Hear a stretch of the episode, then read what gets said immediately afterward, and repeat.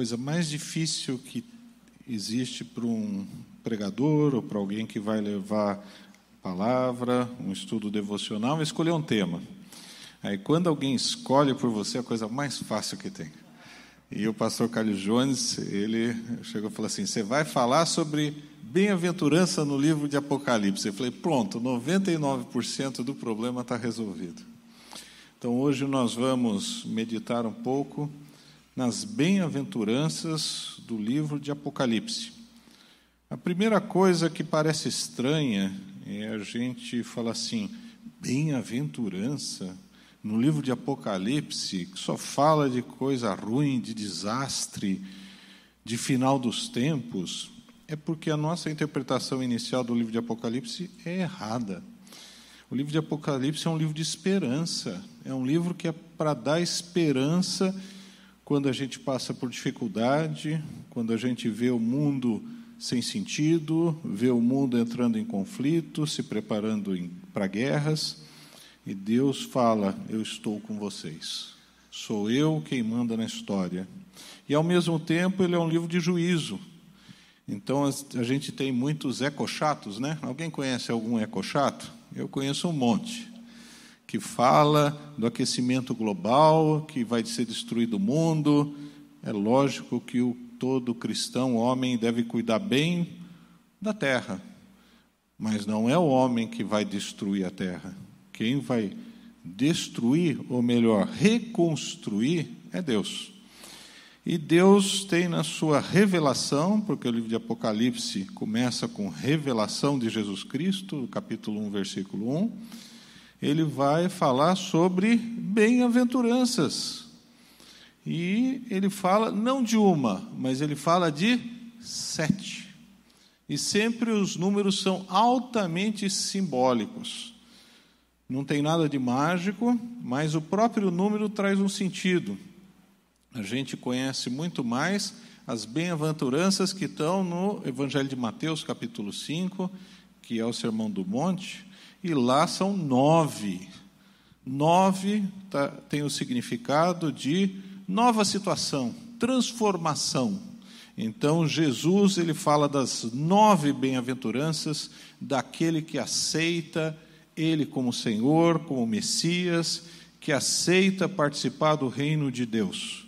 E no livro de Apocalipse a gente tem sete. Sete como sentido de perfeição. Agora, o mais difícil que tem é de entender o que significa bem-aventurança. Por quê? Porque algumas Bíblias vão traduzir como feliz. E outras Bíblias resolveram um problema em definitivo, chama beatitudes, né? não é isso? E não significa absolutamente nada, porque nós não temos nenhuma palavra para traduzir, então fica como bem-aventurança. E a gente muitas vezes chama alguém, fala assim, ô oh, bem-aventurado, já chamaram alguém de bem-aventurado? Mas você nem sabe a profundidade da palavra. Bem-aventurado significa uma bênção uma situação, algo de extrema felicidade, algo fantástico que você nem imagina que é dado por Deus. Não é algo pessoal, é algo que Deus vai te dar. E a gente tem sete bem-aventuranças como mensagem de Deus que a gente vai expor rapidamente. Não são mensagens novas, porque a gente encontra na Escritura, Vou dar só alguns exemplos, mas é reforço de que, mesmo no momento de grande conflito, de grande situação de desespero, como a grande tribulação, que ainda nós não vivemos, como sete anos muito complicados em que a igreja vai se esfriar, sete anos em que a gente vai ver a presença do anticristo, do falso profeta, sete anos como a gente nunca viu, mas mesmo assim, o verdadeiro cristão, aquele que reconhece Jesus como Senhor e Salvador, ele vai ser abençoado por Deus. A primeira bem-aventurança que a gente tem, vocês vão acompanhar comigo, está em Apocalipse, capítulo 1, versículo 3. Eu vou ler na versão da corrigida. Bem-aventurado aquele que lê e os que ouvem as palavras desta profecia e guardam as coisas que nela estão escritas, porque o tempo está próximo. É muito interessante, porque ele promete uma bem-aventurança se você lê o livro de Apocalipse. Se vocês não leram o livro de Apocalipse, já é um desafio. É um livro com prêmio. Você vai ter um bônus na sua vida. Se você já leu e está passando por uma dificuldade, leia de novo. E o interessante é que ele fala ler e ouvir. Por quê? Porque naquela época, 90% da população era analfabeta. Então muitas pessoas ficavam escutando e alguns faziam leitura pública. E muito interessante que eles falam de a profecia fala de guardar as coisas. Jesus está falando que a gente deve guardar. Ele não fala de entender. É um dos poucos livros, é uma das poucas mensagens proféticas que não tem muito uma preocupação de, de entendimento. A gente entende, as sete igrejas são fáceis de entender. Algumas coisas a gente consegue transpor, agora, algumas coisas ninguém tem a mínima ideia. Quem sabe o número da besta, o que significa meia, meia, meia, me avisa, porque até hoje ninguém tem a mínima ideia do que seja. Ele é um livro simbólico. E, ao mesmo tempo, ele fica em aberto uma série de coisas que a igreja só vai perceber quando passar no final dos tempos. Então, seja você bem-aventurado de ler o livro de Apocalipse. Seja você bem-aventurado de guardar o seu conteúdo, porque é uma verdade de Deus para tempos difíceis. O guardar a Escritura, o guardar a profecia, é algo que o próprio Salmo, capítulo 1, versículo 1 e 2 fala, não é nada de novo, mas ele está prometendo uma bênção para a tua vida em tempos difíceis. Estamos passando tempos difíceis? Alguém está gostando disso? Eu não estou gostando nem um pouco. Tem alguns até que fazem a mala. Tem alguns até que se reelegem. Tem alguns até que tiram proveitos. Mas o verdadeiro filho de Deus sofre com o sofrimento que a população tem. E agora, além disso, a gente está passando, a gente falou sobre clima, sobre tempo.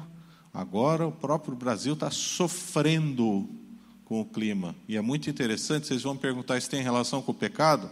Lógico que tem. Acho que faz tempo que a gente nunca viu uma situação de tanto pecado no país e de tanto esfriamento da igreja cristã. Porque a igreja cristã, ela esfriou para valer. A nossa igreja está de portas abertas.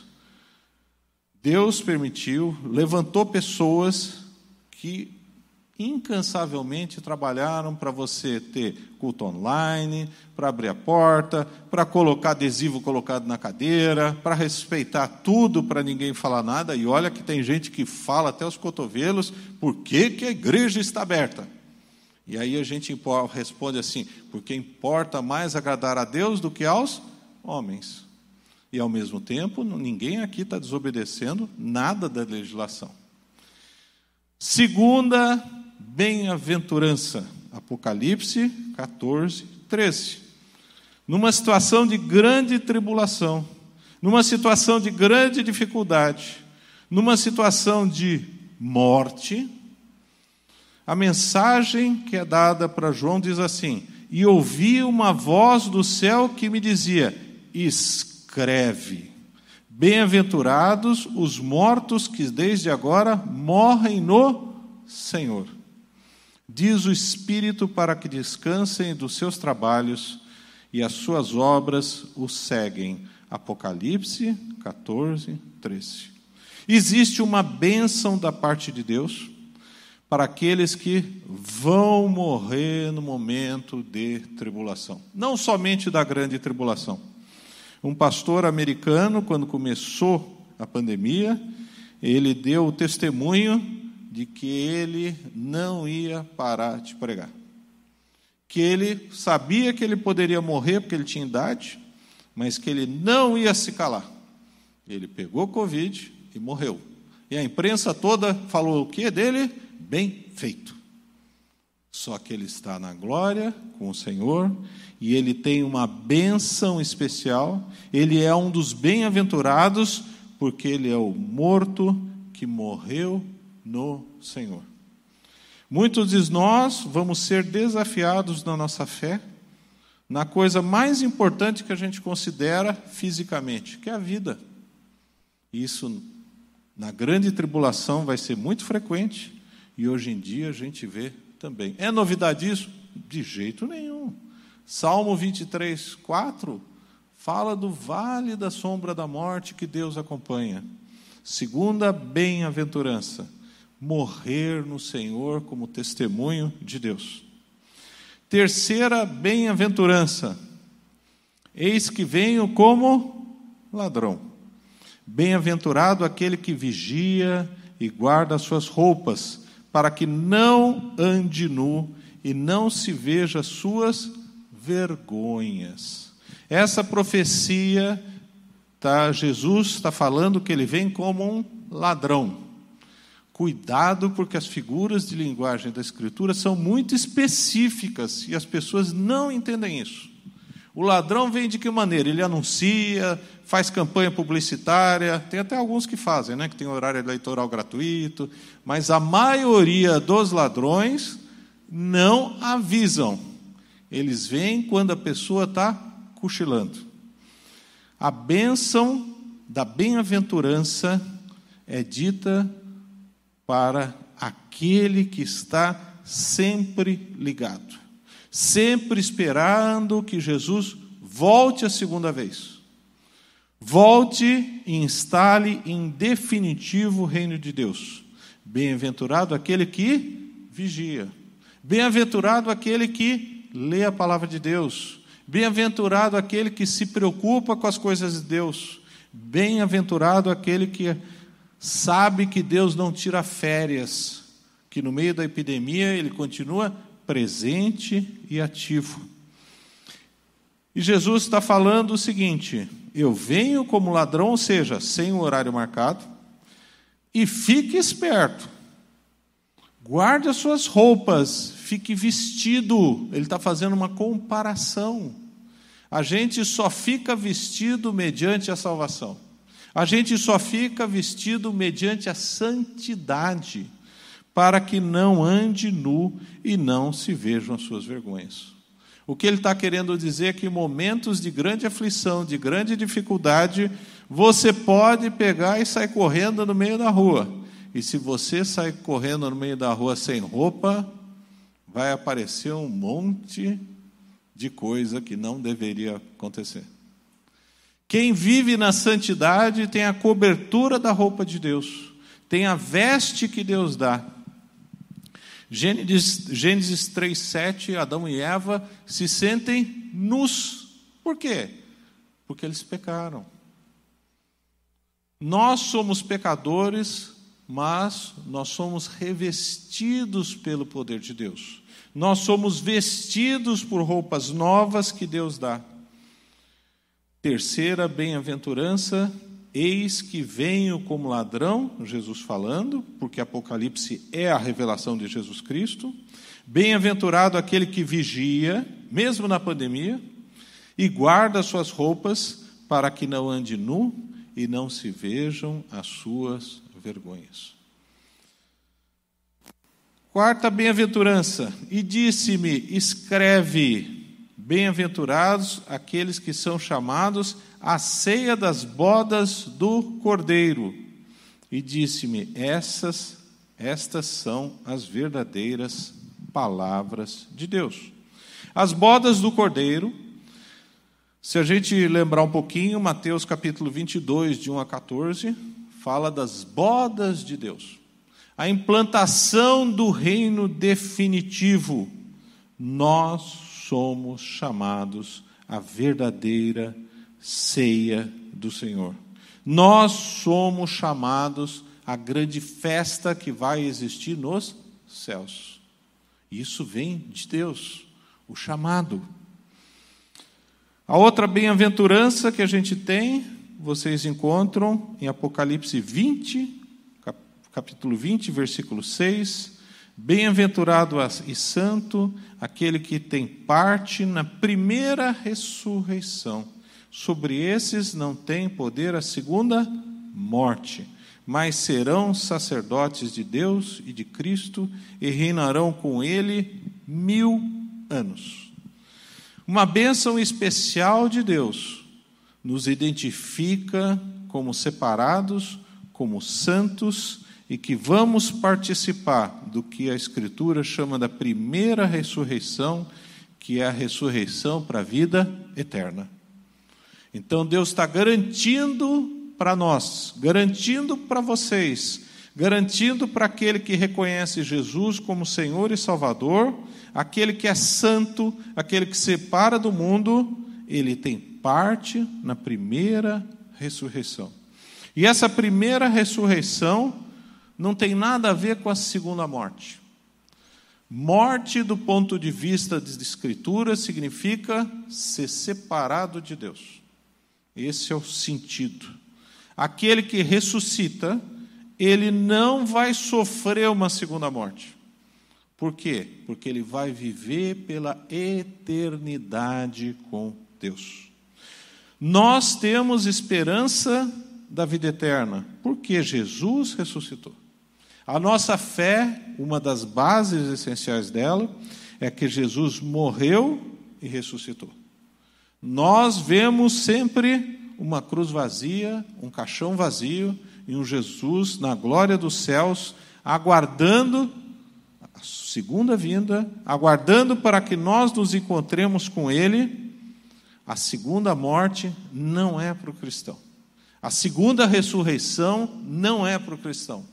A primeira ressurreição é uma bem-aventurança. E ainda, Jesus deixa bem claro: mas serão sacerdotes de Deus e de Cristo.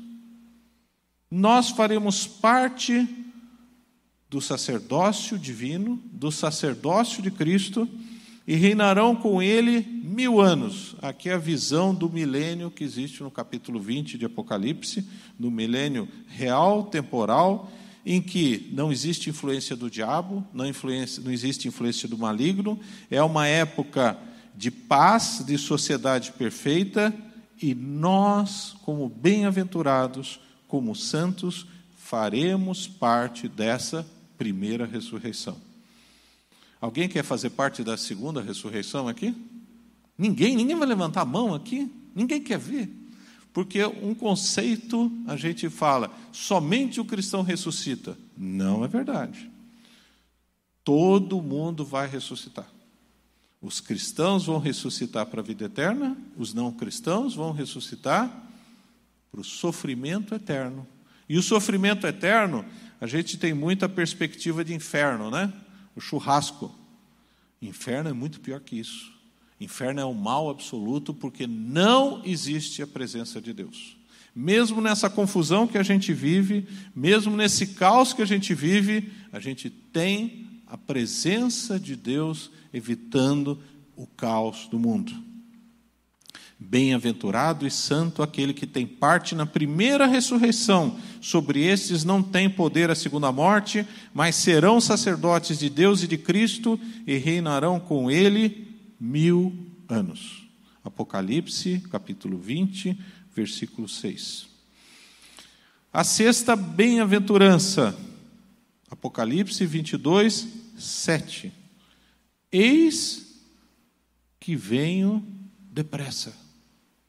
Algumas versões vão ter: Eis que presto venho, eis que venho de imediato, eis que estou pronto para vir. Bem-aventurado aquele que guarda as palavras da profecia deste livro. A profecia de, do livro de Apocalipse, eu falei para vocês, é um livro de esperança e de juízo.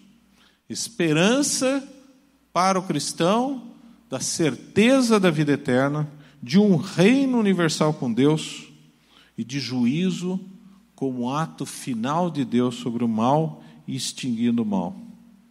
E a sétima bem-aventurança, bem-aventurados aqueles que guardam os seus mandamentos, para que tenham direito à árvore da vida e possam entrar na cidade pelas portas. Apocalipse 22, 14. O livro de Apocalipse, no finalzinho dele, no capítulo 22, ele fala de novos, novo céu e nova terra. Uma nova criação, uma criação que não é corrompida pelo homem, uma criação que não tem a marca do pecado, uma criação que não tem influência nenhuma do mal ou do diabo. Uma criação que novamente você tem uma simbologia da árvore da vida significando a eternidade, que existia no livro de Gênesis, logo no comecinho, capítulo 2, capítulo 3. Ela vai existir na nova criação de Deus. E Deus mediante a revelação de Jesus Cristo, fala: Bem-aventurado aquele que guarda os seus mandamentos. O verdadeiro cristão guarda os ensinos de Jesus. Nós somos perfeitos? Não. Nós deixamos de ser pecadores? Não. Porque o pecado é você pensar, agir contra a ética, moral e correção de Deus. Quem somos nós para saber a perfeição de Deus? Mas nós temos a, a, proteção da salvação que Jesus Cristo dá, mediante a graça, mediante o reconhecimento que Ele é o Cordeiro perfeito. Mas isso não quer dizer que a gente não deva guardar os seus mandamentos. Os princípios de ética, de moral, não que a gente alcance, mas é uma meta.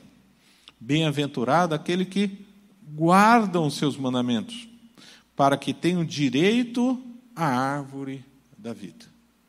O cristianismo, o cristão autêntico, ele é consistente. Consistente não somente no que ele fala, mas no que ele faz. Consistente não significa perfeição, significa coerência, significa arrependimento quando você comete um erro.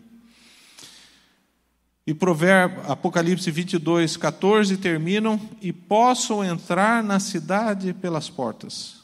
A partir do capítulo 21, versículo 29, a gente tem a descrição da Nova Jerusalém.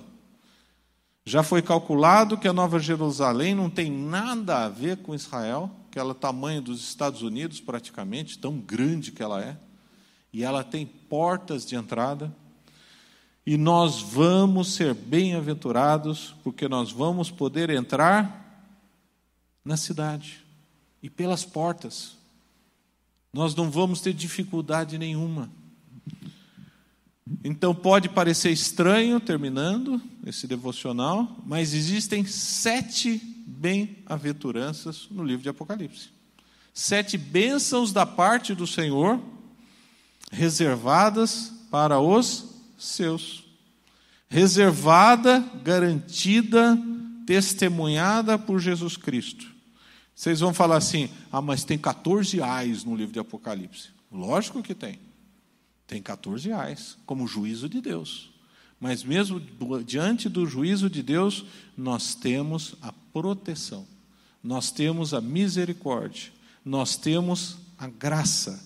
E somente Deus é aquele que é capaz de nos bem-aventurar.